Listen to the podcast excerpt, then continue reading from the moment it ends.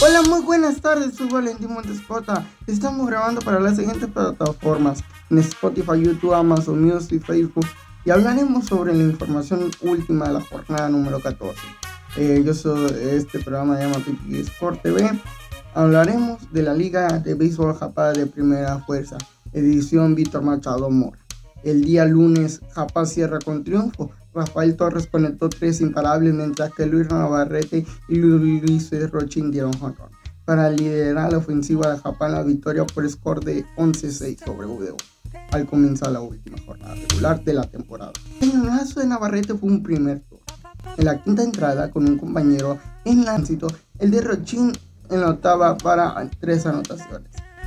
El turno ya tenía un par de sencillos y otra remolcada, mientras que allá en la outfield regaló una sensacional atrapada el novatito Sergio Mora.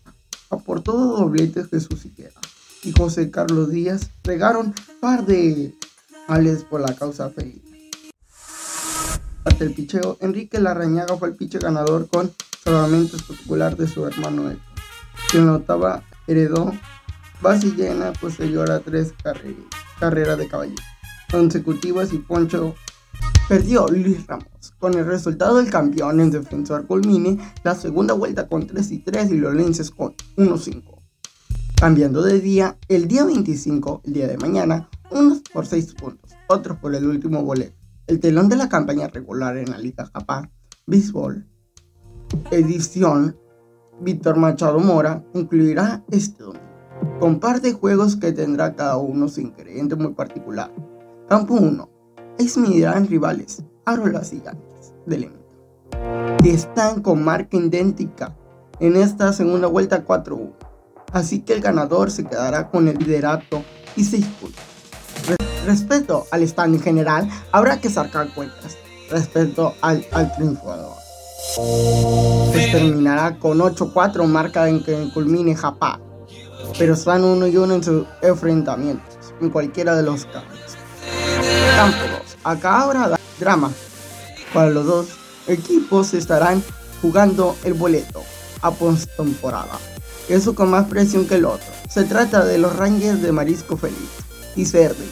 Este último está imperativamente obligado a ganar para provocar un empate en el sótano, tanto de la segunda vuelta como el de standing global, pues se lo separa de los Rangers exactamente un juego.